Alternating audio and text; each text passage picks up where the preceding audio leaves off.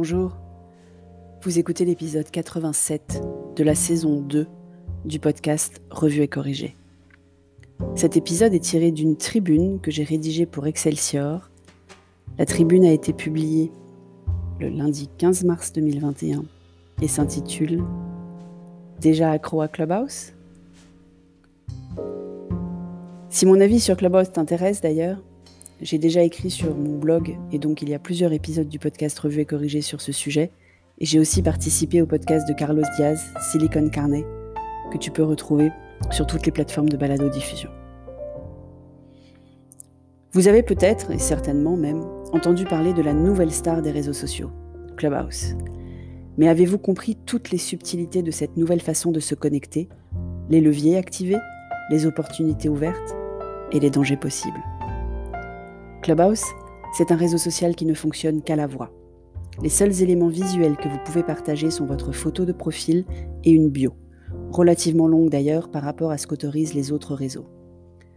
Lancé en mars 2020 par des vétérans de la Silicon Valley, Paul Davison et Seth Rowan, financé par des grands noms dont Anderson Horowitz, la plateforme est déjà licorne, c'est-à-dire valorisée à un milliard de dollars, après le tour de table de Seria qui lui a permis de sécuriser 100 millions de dollars.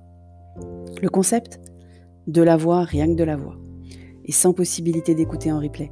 Même si certaines rooms, salons vocaux donc, sont enregistrés pour être ensuite utilisés sur d'autres canaux de diffusion, podcast majoritairement bien sûr.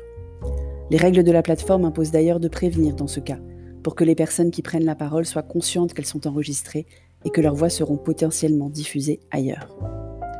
Clubhouse est officiellement encore en bêta, même si l'app est disponible sur l'App Store pour tous, enfin pour tous ceux sous iOS, il faut montrer patte blanche avant d'être accepté, ce qui signifie être parrainé.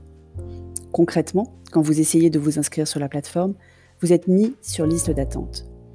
Comme un numéro de téléphone est indispensable à l'inscription, il va servir à vérifier si des personnes déjà entrées ont ce numéro enregistré dans leur contact. Si c'est le cas, ces personnes recevront une notification leur demandant si elles acceptent de vous laisser entrer et sans cramer une de leurs précieuses invitations. Ce qui a poussé un grand nombre de téléchargements, car les invitations sont distribuées au compte-gouttes et comme des bons points. Si vous obtenez automatiquement deux invitations, le chiffre serait monté à 5 d'ailleurs récemment, vous obtenez automatiquement des invitations lors de votre arrivée sur Clubhouse, L'attribution d'invitations supplémentaires semble répondre à des règles chères aux réseaux sociaux et fonctionner comme une récompense de votre engagement. Présence, écoute, prise de parole, organisation de salons, invitation de personnes actives et engagées elles aussi. Mais l'algorithme est aussi secret que la recette de Coca. Tout dans Clubhouse d'ailleurs va dans un sens et un seul, comme sur les autres réseaux, vous gardez engagé sur la plateforme. D'abord l'exclusivité, bien sûr. Tout le monde ne peut pas avoir accès, et en premier lieu, les personnes ne possédaient pas d'iPhone. Les fondateurs ont annoncé l'embauche des premiers développeurs Android récemment, donc ça devrait changer prochainement, mais les seuls utilisateurs Android qu'on croise sont connectés sur leur iPad ou second téléphone. Ensuite le FOMO, Fear of Missing Out. Si vous avez raté la room de Elon Musk ou celle de Jamel Debbouze, tant pis pour vous. Il faut être connecté sur la plateforme au bon moment, ou suivre un grand nombre de personnes avec toutes les notifications activées pour être certain ou certaine de ne rien rater. Malgré les recommandations données par The Social Dilemma, de nombreux clubbers ont activé les notifs à cause de cela. Enfin, les vanity metrics. Le nombre de followers, mais aussi qui vous followez. Puisque lorsque vous assistez à une room organisée par quelqu'un qui vous suit, vous êtes automatiquement propulsé au premier rang, et plus visiblement de tous les participants. Ce qui encourage les autres auditeurs à vous suivre et donc augmente votre nombre de followers. Prendre la parole, à bon escient, est bien sûr une autre façon de gagner rapidement des followers pour peu que la room soit suivie. A l'inverse, comme sur Twitch, le nombre de participants et de rooms augmentant, on risque fort de trouver des rooms très peu écoutés. Clubhouse s'est lancé en pleine pandémie mondiale, et au départ avec une audience très Silicon Valley. La capillarité des invitations, puisque j'invite ceux qui sont dans mon carnet d'adresses et uniquement ceux et celles-là, a bien sûr joué à plein pour attirer VC, fondateur emblématique et autres satellites de l'écosystème de la tech en premier lieu. La proximité induite par la voix, le manque de rencontres physiques et le temps rendu disponible par l'arrêt d'un certain nombre d'événements réseau a donné une place importante à la plateforme. Clubhouse a aussi occupé un, un espace qui n'existait pas encore du casual audio. Si Twitter est le casual de l'écrit par rapport au contenu des blogs et autres newsletters, et TikTok le casual de la vidéo par rapport à la production de vidéos longues sur YouTube, Les podcasts n'avaient pas encore leur contrepoids et la voix éphémère n'existait pas, mais ça, c'était avant. Clubhouse, c'est donc comme si vous entriez dans un bar. Vous pouvez aller directement à la table où sont installés vos amis sans vous arrêter. Mais comme il y a le sujet de discussion en cours posé en évidence sur chaque table devant laquelle vous passez, vous pouvez passer écouter, demander à prendre la parole si ça vous intéresse d'échanger, ou au contraire partir discrètement si cela ne vous a pas inspiré. Les opportunités d'échange synchrone sont rares sur les autres plateformes, et le nombre de sujets possibles infini, ce qui en fait pour l'instant un outil assez unique de connexion en totale sérendipité. Forcément, au début sur Clubhouse, on parle beaucoup de Clubhouse.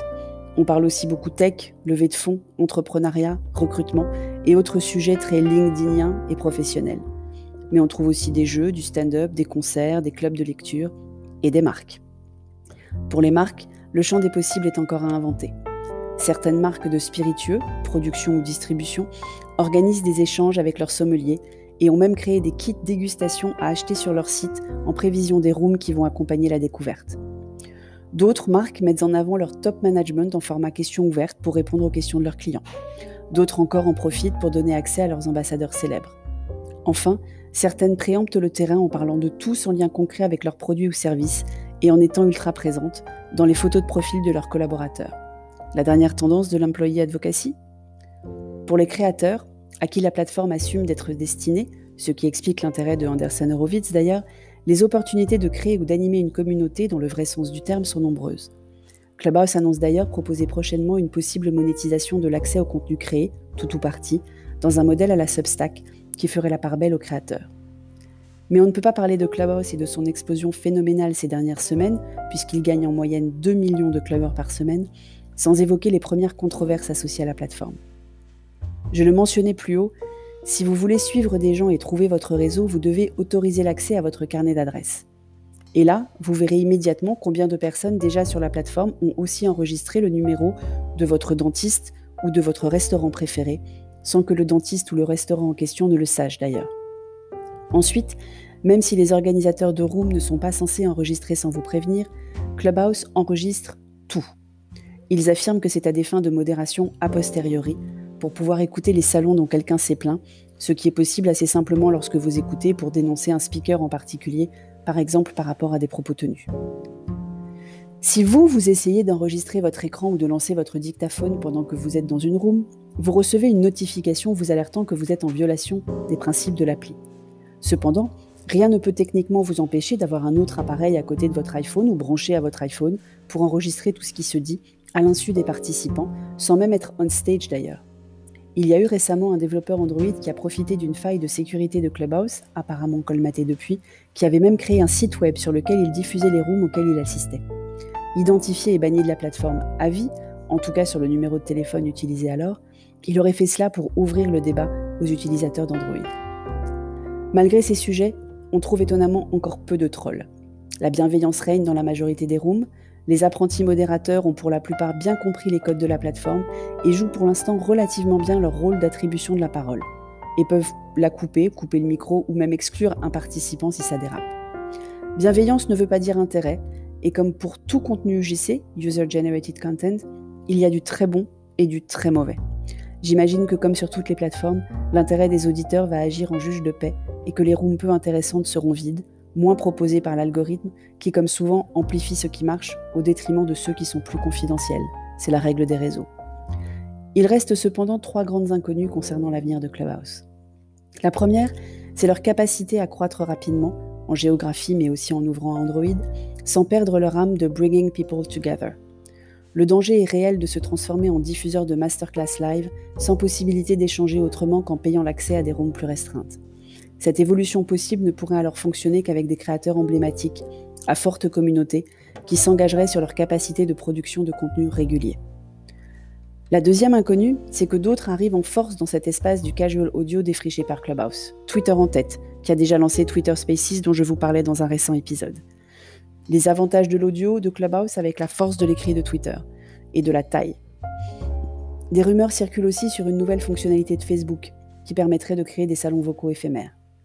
Et enfin, la troisième inconnue, le retour des relations sociales réelles. Parce que je ne sais pas vous, mais dès que les terrasses sont rouvertes, je vais sans aucun doute préférer aller dans un bar plutôt que de rester chez moi avec mon seul téléphone. Merci de m'avoir écouté. Si vous aimez ce podcast, vous pouvez m'offrir un café ou une coupe de champagne sur le lien Buy Me a Coffee dans les notes d'épisode. Si vous écoutez sur Apple, surtout laissez un commentaire avec vos 5 étoiles. Et sur toutes les plateformes de balado-diffusion, abonnez-vous et partagez. À bientôt.